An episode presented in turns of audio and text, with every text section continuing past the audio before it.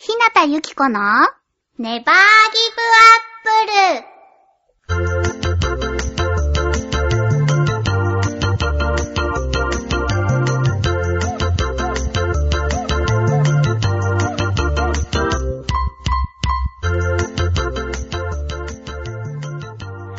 誰か聞いてる？この番組は各週月曜日、ちょわへよ .com さんの協力でお送りしています。こんにちは、ゆこことひなたゆきこです。はぁ、緊張しすぎて、今、タイトルコールだけで、14回目の撮り直しです。はぁ、なんで緊張しているかっていうと、そうなんです。今日はね、いつも一緒に放送してくれてる、アシスタントのなつひちゃんが里帰りでいないので、初めての一人での放送です。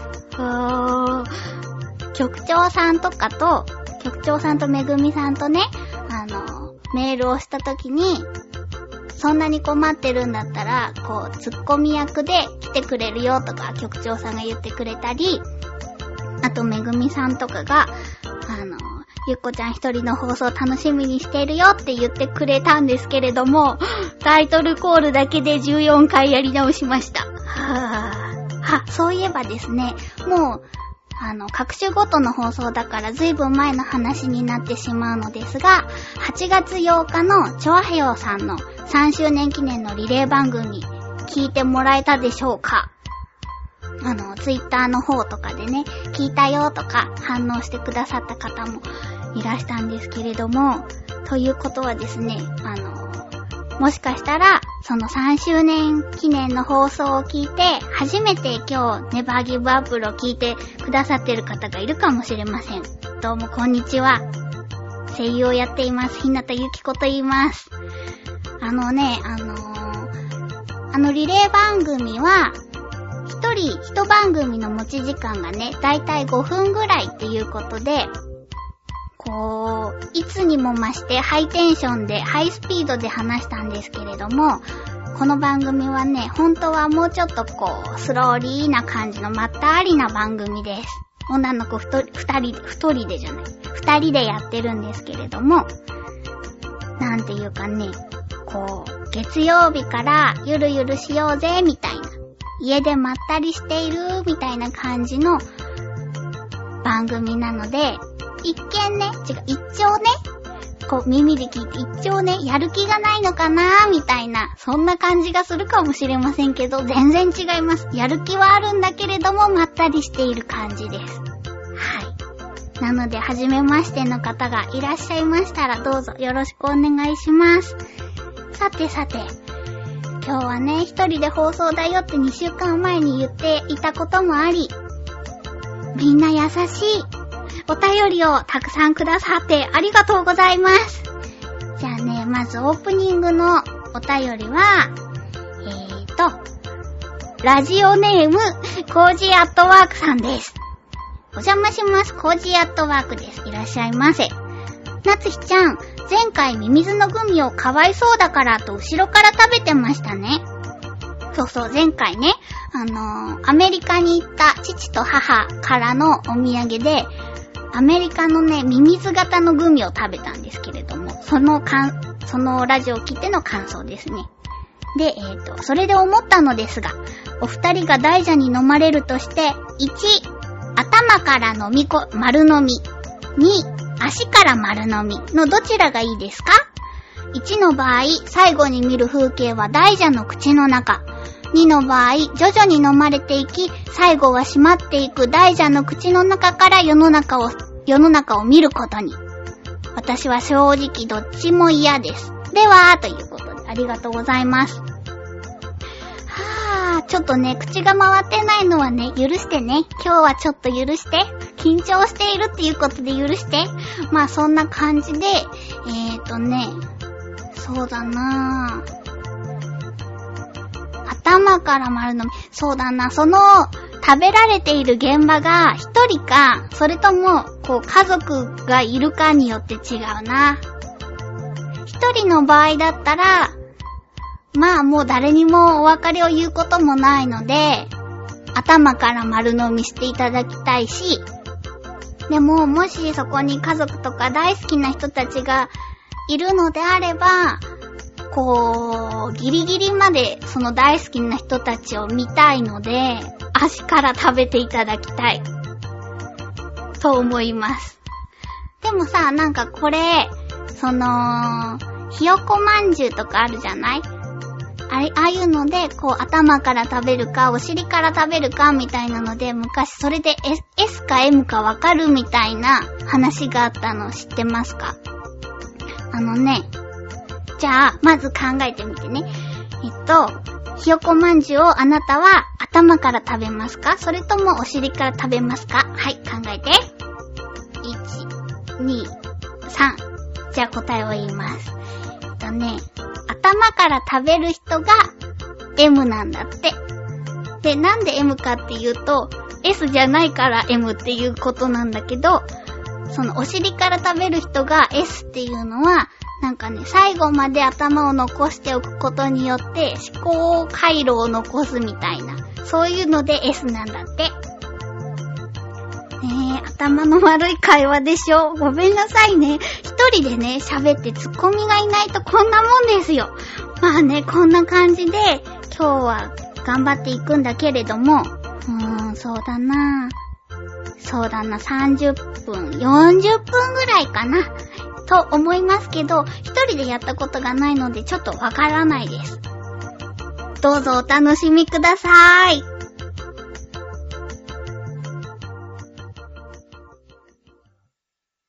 なたゆきこのネバーギブアップル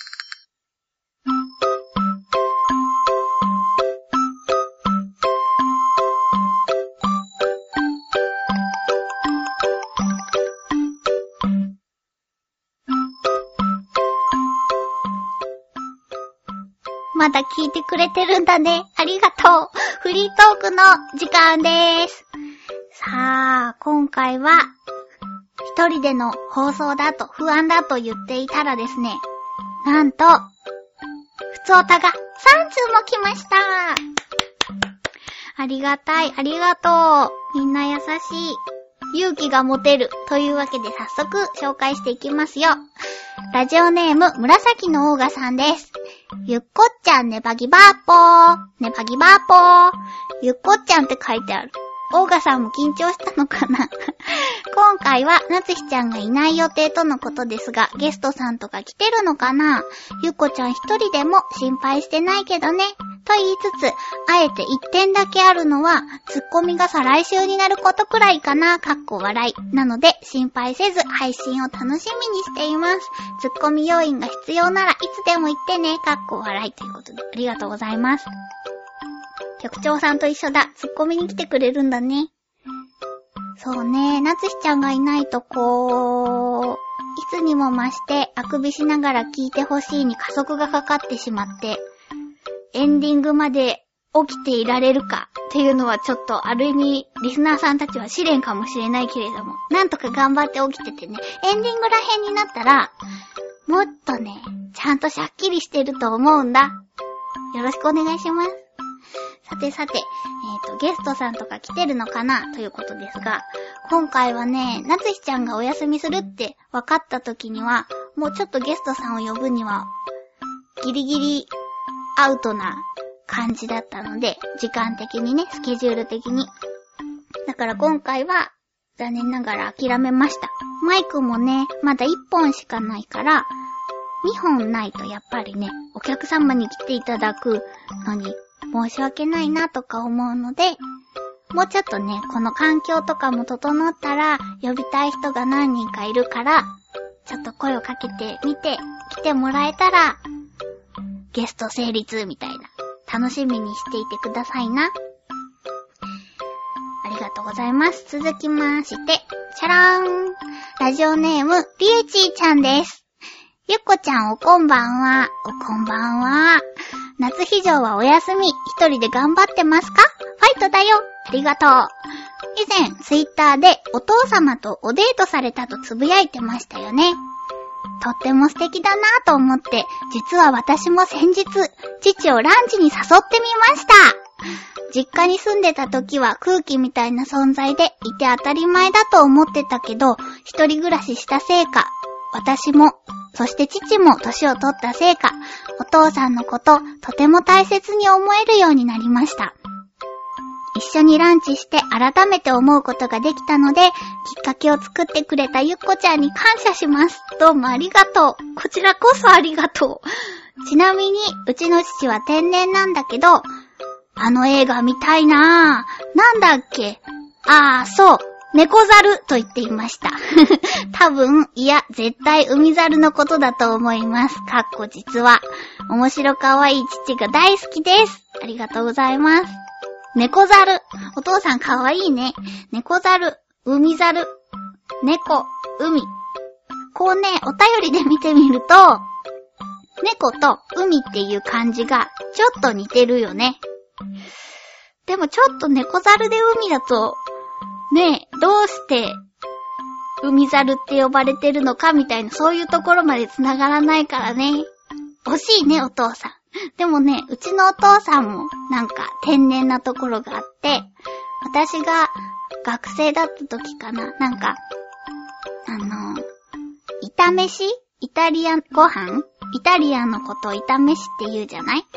それで、なんか私を、と、炒飯を食べに行きたかったみたいで、ちょっと若者言葉で誘ってくれようとしたみたいで、よっこ、イタスパ行こうって言ってた。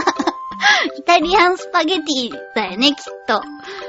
いやー、お父さんたちってなんか、なんだろう。こう、私たちが大人になっていくにつれて、だんだん可愛らしく思えていくよね。うん。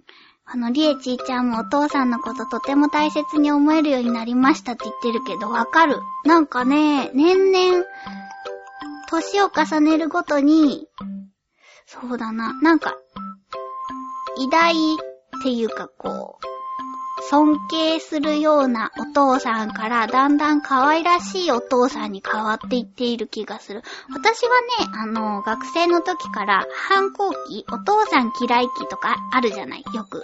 この、若い娘さんたちは。でも私はそういう時期がなかったんですよ。でも、なんかね、こう一人暮らしを始めて、離れてみて、お父さんのこともお母さんのこともそうだけど、離れてみて、なんかどんどん好きになっていった。なんかね、うーん。一緒に住んでいる時はお父さんっていう生き物とお母さんっていう生き物だと思っていたんだけれども、離れて大人になってみてお父さんとお母さんが人間なんだなっていうのが思えるようになってきたっていうか、難しい。言ってることわかる？わかったらすごい。そう。でね、私も父と、あの、お父さんとね、久しぶりにデートしたんですよ。もうね、どれぐらいぶりかわかんないぐらい久しぶりにデートして、でね、せっかくお父さんが、その、上京してきてくれるから、お父さんが行きたいところにデートに行こうということで聞いてみたら、激辛の麻婆豆腐が食べたいと。そればっかり言うんですよ。だから、よし、じゃあ中華街だねって言って、すごい激辛の麻婆豆腐を出すお店を調べて行ったのね。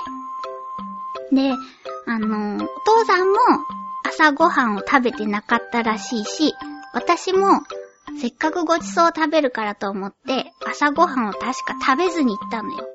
そして、激辛の麻婆豆腐を食べたら、口的にはね、そんなに辛くなかったの。でも、やっぱり胃、胃が正直だったみたいで、そのデートの一番初めに食べた麻婆豆腐をね、最後まで二人とも引きずるっていうね、ずーっとね、頭の中ではね、ソルマク飲みたいって二人とも思いながら、あのー、海の見える公園を散歩したり、あと、なんだろう、水上バス、海上バスか。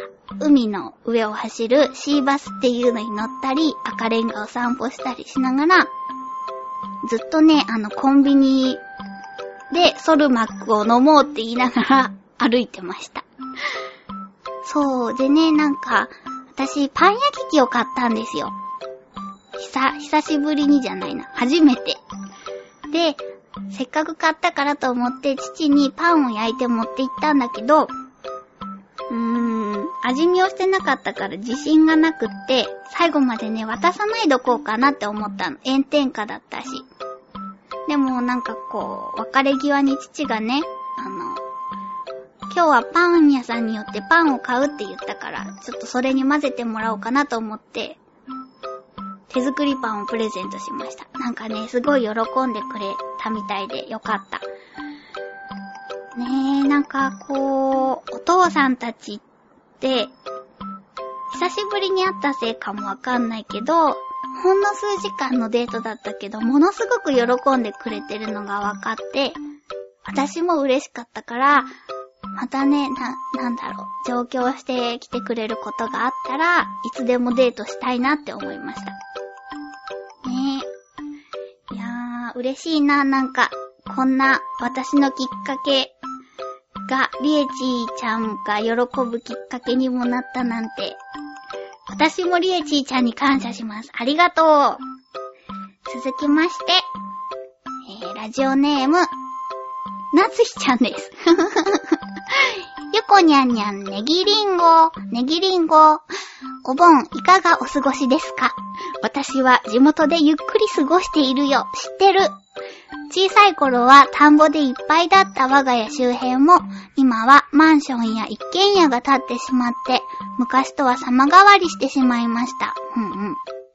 と言っても、田舎なのは変わらないんだが、かっこ笑い。なので、昔の景色を求めて、家からそんなに遠くない棚田を見に行ってきたの。ほう。田んぼの中には、オタマジャクシやカエルがうじゃうじゃいて、歩くとぴょんぴょんバッタが飛んで、懐かしく思いながら歩いたけど、虫が嫌いになった今では、13センチはあるかというバッタは精神的に来た。ゆこさんのお家周辺は昔と変わったりしてるのかしらということで、ありがとうございます。そうですね。まず、お盆いかがお過ごしですかという質問についてですが。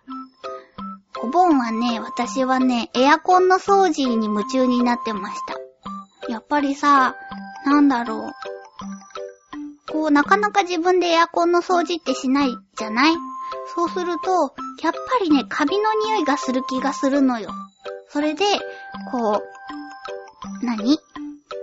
薬品店？薬剤店？ドラッグストアだ。ドラッグストアで、こう、エアコンのね、鉄のフィンのところを、ブシューってこう、すごいジェット噴射で洗うっていうのが売ってたから、それを買ってきてやってみました。でね、あのー、踏み台が必要だったから、ステップダイエット用に買った台をステップダイエットをする前に踏み台としてまず使用してみました。でね、でもね、そのフィンを掃除するやつをブシューってやってもね、やっぱりまだカビの匂いがするなと思って。そしたらね、エアコンってね、その鉄でできてるフィンと空気を送り出すファンっていうのがあるんだって。フィンとファンが。で、私が掃除したのはフィンっていうところで、その空気を送り出すファンっていうところを洗浄するのがまた別にあるんだってさ。だからね、それをしてみたいと思ってる。それぐらい私はエアコンに夢中になっていました。えーと、ゆこさんのお家周辺は昔と変わったりしているのかしら？していますね。やっぱりね、帰るたんびに新しい道路っていうか道路がすごい綺麗になったり、うーん、マンションが建ったりとかして、きっとね、田んぼとかもどんどん減ってるんじゃないかなって思う。そう思うと悲しくなります。昔はね、あの、近所の男の子がオタマジャクシを取ってきて、2匹くれたりして、私オタマジャクシからカエルを育てたりしてたんですよ。でね、そのオタマジャクシ2匹いたんだけど、その時私的にすごい素敵だと思っていた言葉が、しどろもどろっていう言葉だったから、しどろちゃんともどろちゃんって名前をつけて育ててました。一匹だけね、ちゃんとカエルになったんだけど、小指の先ぐらいの大きさで気がついたらね、いなくなってた。蓋とかせずに外で育ててたから、きっとぴょんぴょん飛んでいったんだと思います。あ、でもね、そういえばね、その後うちの庭で、アマガエルとか見てたから、もしかしたら、シドロちゃんかモドロちゃんだったのかもしれない。そんなことを思い出したりしましたけれども。いやー、やっぱりね、こう、一人でさ、喋るのは、なかなか寂しいものなので、早く帰ってきてくれると嬉しいです。何回かね、メールはしているんですよ。なつひちゃんも元気そうです。どんなメールしてるのかな？なんかね、すごく普通のメールをしているので覚えてませんが、元気そうなのは元気そうなので、そろそろ帰ってきてほしいなと思います。では、あのコーナーに行ってみましょう。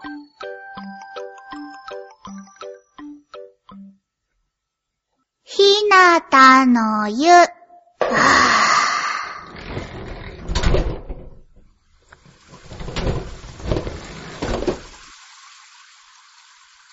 銭湯ひなたの湯からお送りしております。本日のテーマは、コージーアットワークさんからいただきました、猛暑に食べたいものです。お、はじめのお客さんが来たようですよ。フクロウのキスさんです。ゆっこさん、そしてお休みのなつひさん、ネギリンゴ、ネギリンゴ。今回のテーマ、猛暑の、猛暑に食べたいものについて。私の場合は、よく冷えた果物です。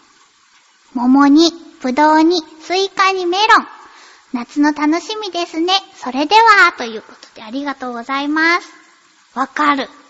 なんでだろうね。夏になるとさ、やっぱり夏バテするからなのかな。こう何も食べたくなくても、冷えた果物だと食べたいよねっていうか、こう、それだけを買いに行ったりするもんね。あ、でもね、なんか今年の夏はまだスイカをちゃんと食べてない。ちゃんと？うん。なんか、カットスイカとかはさ、最近一年中売ってるじゃない。スーパーでね、一口のカットスイカは。だから私スイカがすごく好きで、スイカガムとか売ってたら買っちゃうぐらいスイカが好きなんだけど、だからね、一口のカットスイカは割とよく、あのー、閉店間際のスーパーに行って、50%のやつを買ってきます。でもなんか夏だからさ、こう、こう、一玉買って冷やして食べたいっていう思いがすごくあるのね。でも、大玉のスイカは無理だから、小玉スイカとかを買ってきて、あれを一人で食べたいなって思います。でもまだ食べてない。こうしているうちに夏が終わってしまうよ。大変だ。あ、でね、なんかね、今日はね、その、夏っぽいことをちょ、ちょっとしてみようかなと思って、あのね、夏といえば、みんなは何が飲みたい？私は、ジンジャーエールが飲みたい。ということで、ジンジャーエールをね、作ってみたの。よいしょ。作ってみたってどういうことっていう思うかもしれないけど、あのね、生姜とお砂糖を煮て、ジンジャーエールの素、ジンジャーエールの液を作って、ソーダ水で割ると自家製ジンジャーエールができるんだって。でね、なんか今日はおしゃべりに自信がないから、ちょっと音だけでも夏っぽい音をさせてみたいなって思って、ちょっとね、作ってみたの。だから今からね、飲んでみます。よいしょ、よいしょ。さっきね、この炭酸水ね、落としちゃったんだけど大丈夫かな？あ、大丈夫だった。全然シュワーとも言わなかった。よし、今からちょっと液を炭酸水で割ってみます。お、ちょっと聞こえたでしょ？シュワっていうの。あー、今混ぜ混ぜしてるところ。わー、大丈夫かな？これ美味しいかな？美味しかったらいいけどね、味見まだしてないんだ。この瞬間のためにね、取っといたの。よし。飲んでみるよ。いただきます。わまずい なんだろう。敗因はなんだろう。多分ね、もう一回飲んでみる。うーん。すごいジンジャーエールっぽいんだけど、あー、うん、甘さが足りないのかも。ちょっとさ、今ダイエットをしているから、本来使う砂糖を3割カットして作ってみた。からちょっとダメだったのかな。でも生姜の味はすごくする。うーん。うーん。まあ自家製のジンジャーエールっていうことだったら100点かも。でも、お客様には出せない味でした。ああ、あんまりシュワっていう音も乗せられなかったね。みんなは美味しいジンジャーエールを飲んでください。袋の、袋のキスありがとうございました。生姜がすごい喉に来る。続きまして、えーと、続き、続いてのお客様は、えー、カズさんです。毎度ありあ、さっき毎度ありって言ったかなこういうね、テンパり具合が一人だと出てきます。ゆっこちゃん、ネギリンゴ、2パ。ネギリンゴ。なつひちゃん聞いてる？えー、猛暑に食べたいものは、暑い時には、えー、冷たいものもいいけど、熱いものもいいいいですよね。そして辛いもの。名古屋にはうってつけのものがあります。赤辛鍋。辛さレベルは0辛から超激辛の10辛まであります。激辛好きなゆっこちゃんなら10辛もいけるんじゃないかな赤辛鍋食べたことある？あるある。締めをチーズリゾットにすると激うまなんですよね。おすすめです。今回も名古屋ネタになってしまいましたね。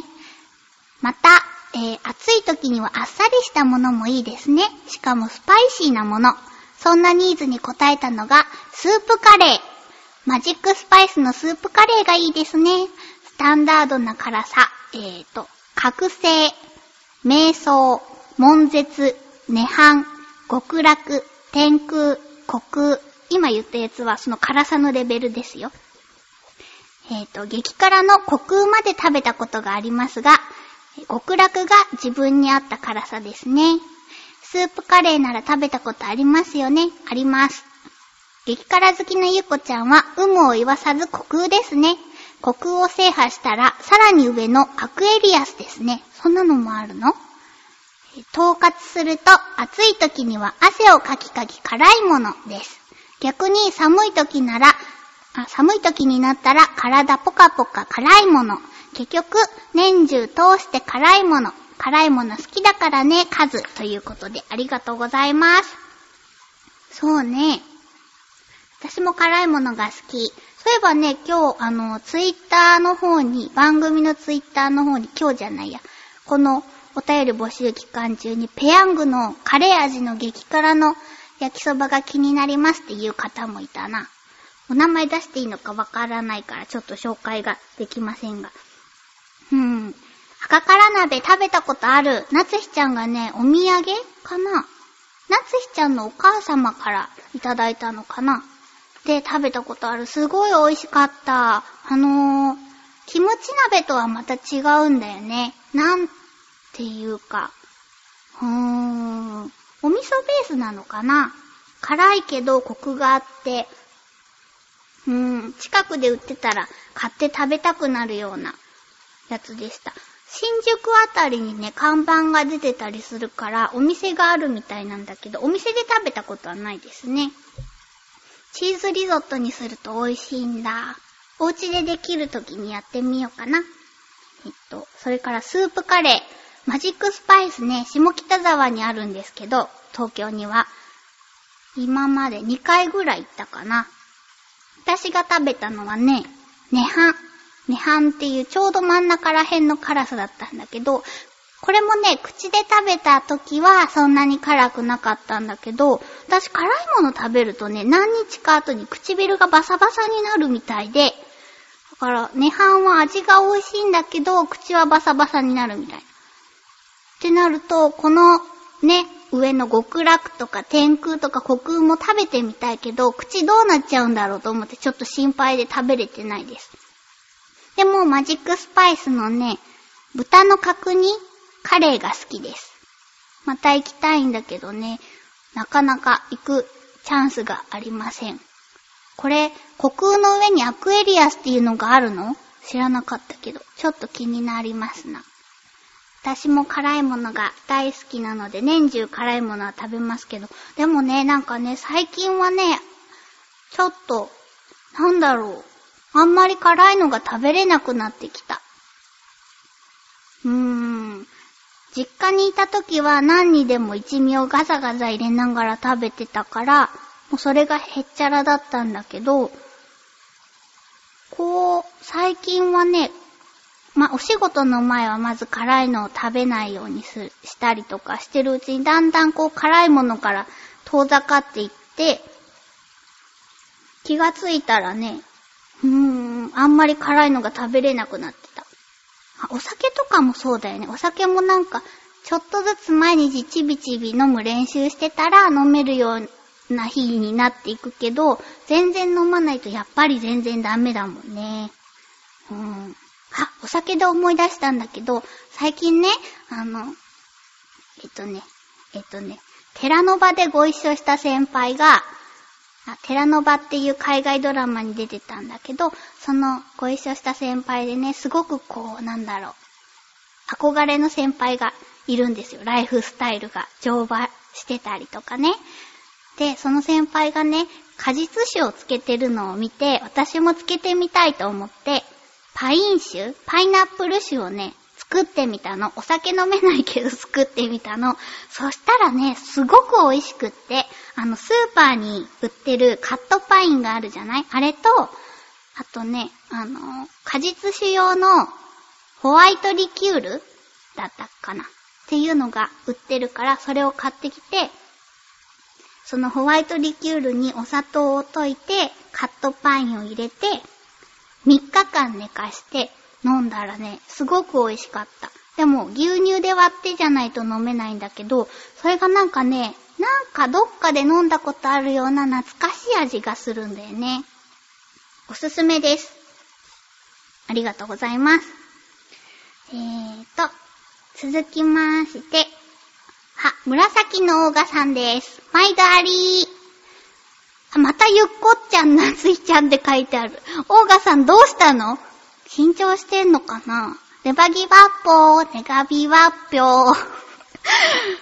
ネバギバッポー、よし。今回のテーマ、猛暑に食べたいものはですが、猛暑だから食欲出ない。って言ってみたいわー、かっこ笑い。猛暑でしょ？やっぱり、かき氷とか、アイスとか、そうめんとか、ざるそばとか、冷たいもの系かな？あとは、カレー、焼肉、夏バテ防止にうなぎもいいよね。それから、暑い時こそ暑いものってわけで、鍋とかもいいよね。あるえ、普段と変わらないよ。つまり、猛暑とか関係なく何でも食べてます。かっこ笑い。ありがとうございます。いい、健康的ってことだよ。そうそう、なつひちゃんとね、どんなメールしてたかさっき見てみたら、夏バテしたとか、そういうメールと、あと私は、眉毛をね、ちょっと悲しそうなハの字にして笑うアイドルの、こう、スマイルの練習をしているけど全然できなくて、呪われたガチャピンみたいな顔になるっていうメールを夏日ちゃんに送ってました。なんかね、ほら、なんて言うんだろう。パフュームのさ、ノッチとか、あと、え AKB のあっちゃんとかがちょっと儚げなさ、こう眉を寄せて、ははって笑うのがすごい可愛いなと思って、あれは一般人にもできるものなのかなと思ってやってみたけどね、全然ダメだった。みんなもちょっと鏡の前でやってみたらいいと思うよ。ショックを受けると思う。はぁ、話がずれましたが、えっ、ー、とね、うーん、そうだね、そう、かき氷とかアイスとか冷たいもの、これもね、そうだな、5年ぐらい前は1日に3個アイスとか食べてたの。うーん。でもね、最近はね、アイス食べたとしても半分しか食べられない。ダイエットしてるからとかじゃなくてだよ。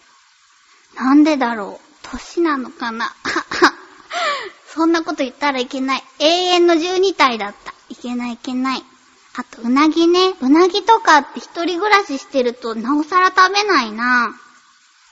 コンビニとかで売ってて、こう手に入りやすくはなってると思うんだけど、食べないな。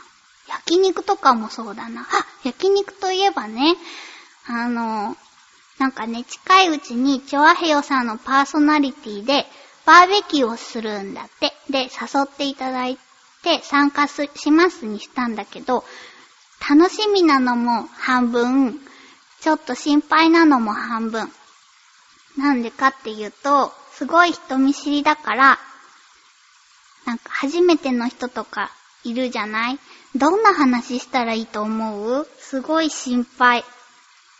なんかね、かの本かなんかで読んで、天気の話をしたらいいって書いてあったから、ずーっと前ね、あの、まだ社長に話しかけたりするのが、すごく緊張してた時に、社長とね、道で会った時に、今日は暑いですねって、そうだ、こういう時は天気の話をしたらいいんだと思って、今日は暑いですねって言ったら、社長がそうだね、暑いねって返してくれたんだけど、そっから先どうしたらいいのかわからなくって、はは、ははははって言って笑って終わっちゃった。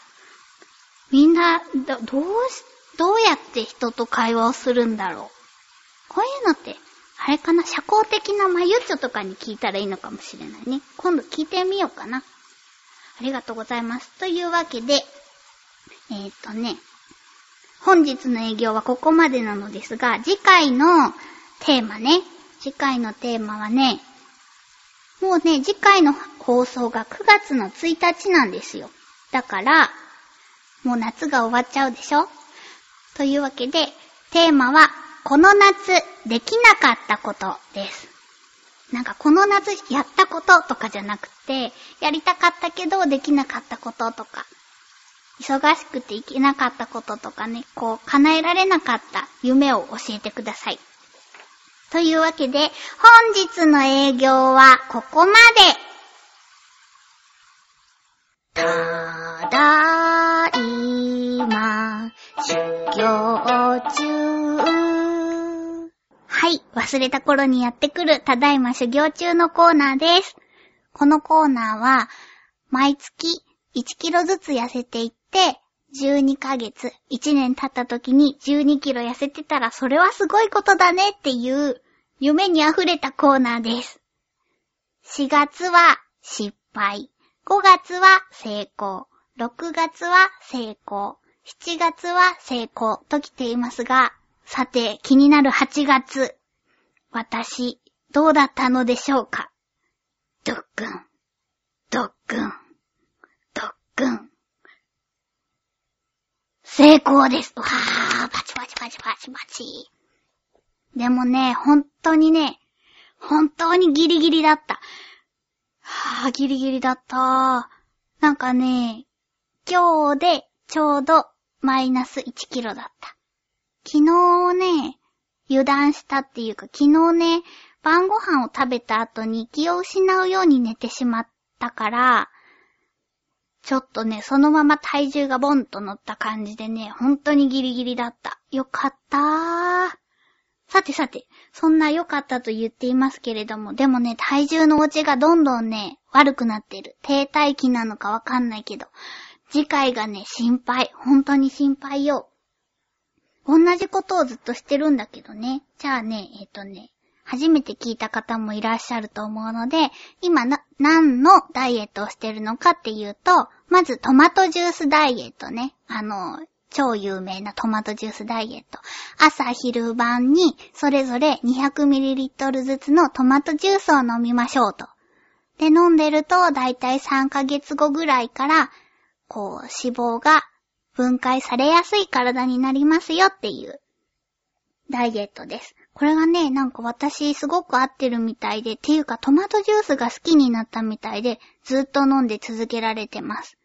あとね、えっ、ー、と、ゲッタマン体操。肩甲骨の周りの筋肉を動かして、こう代謝を上げましょうっていう体操です。これはね、ゲッタマン体操をやるごとにツイッターでつぶやいてたんだけど、もうつぶやいてないっていうことはそういうことです。そう、ゲッタマン体操はね、ちょっと続けられなかった。うーん、根性がなくて。そして、えっ、ー、とね、ゲッタマン体操でも根性があるないとかじゃないな。うーん、なんか続けられなかったです。でね、ロングブレスは、うーんとね、やったりやらなかったりして最近またやり始めました。なんでね、やったりやらなかったりしたかっていうとね、こう、すごく全身に力を入れて息をふーって吹く、あの、体操なんだけど、この力の入れ具合が私下手だったみたいでね、頭の血管が切れるようなぐらい、こう、頭痛くなっちゃって、で、一時期こう、撤退してました。でもね、最近力の入れ方が分かったのか、こう大丈夫になったからロングブレスはまた始めてます。ロングブレスはね、こう、やった後にもうすぐにね、わかる。こう、体が熱くなって汗をブワってかくから、なんかね、代謝が上がったの瞬時に感じられます。ゲッタマン体操はね、そうだな、やっててすごく気持ちがいいし、続けられないような難しい体操じゃないんだけれども、今のところ私は続けられてません。みたいな感じかな。で、あとね、踏み台を買ったんですよ。さっきちらっと話したかもしれないけど、その、運動用のスローステップダイエットっていう踏み台昇降をしながら脂肪を燃焼しましょうっていうお家でできるダイエットをやるために、ちょっと今まではね、お風呂のこの敷居でやってたんだけど、足の裏痛くなっちゃって、ちゃんとしたのを買った方がいいなと思って、アマゾンで安いステップを買ったので、ロングブレスをやって、体の代謝を上げた後に、踏み台昇降の運動ができたら、来月は1キロ痩せるんじゃないかなって思ってます。と期待しています。もしね、この、私のこのラジオを聴いてる人の中で、こんなダイエットをして成功したよとかいうのとか、今こんなダイエットに挑戦中だよみたいなことをね、思っているというか、やっている人がいたら、お便りとかで教えてくれると嬉しいです。一緒にこうダイエットしてる仲間がいるなと思うと、こう、モチベーションも上がると思うので、よろしくお願いします。というわけで、そろそろエンディングでーす。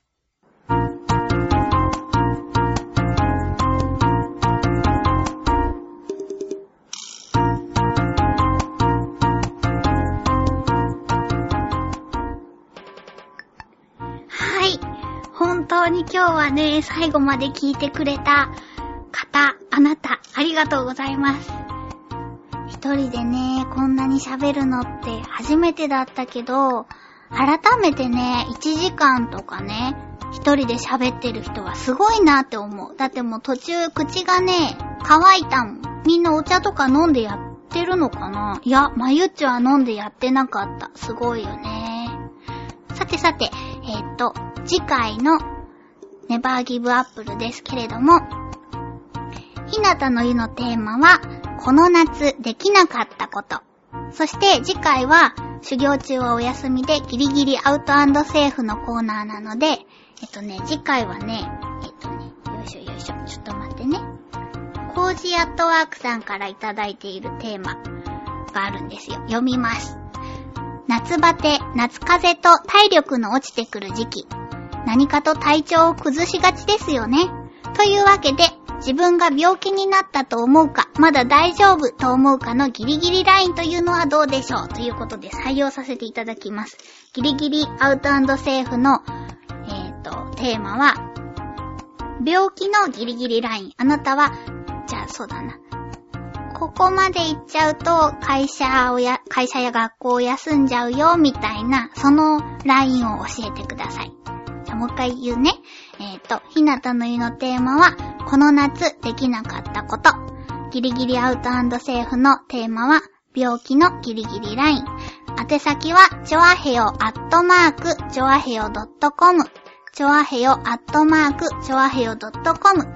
タイトルにネバーギブアップル宛てと必ず書いてください。局のメールフォームからもお便りを募集しております。締め切りは8月31日の正午となっております。やっぱりね、ツッコミがいないといつにも増してあくびしながら聞いてもらう感じになったと思うのですけれども、本当にお付き合いいただきありがとうございます。なかなかね、こう、一般受けする万人受けする番組ではないと思うんだけれども、そんな中ね、こう私たちの番組を聞いてくれていることにとっても感謝しています。ありがとうございます。というわけで、次回はなつひちゃんもいると思うので、うーん、多分帰ってきてくれると思うので、次回もまた、ネバーギブアップル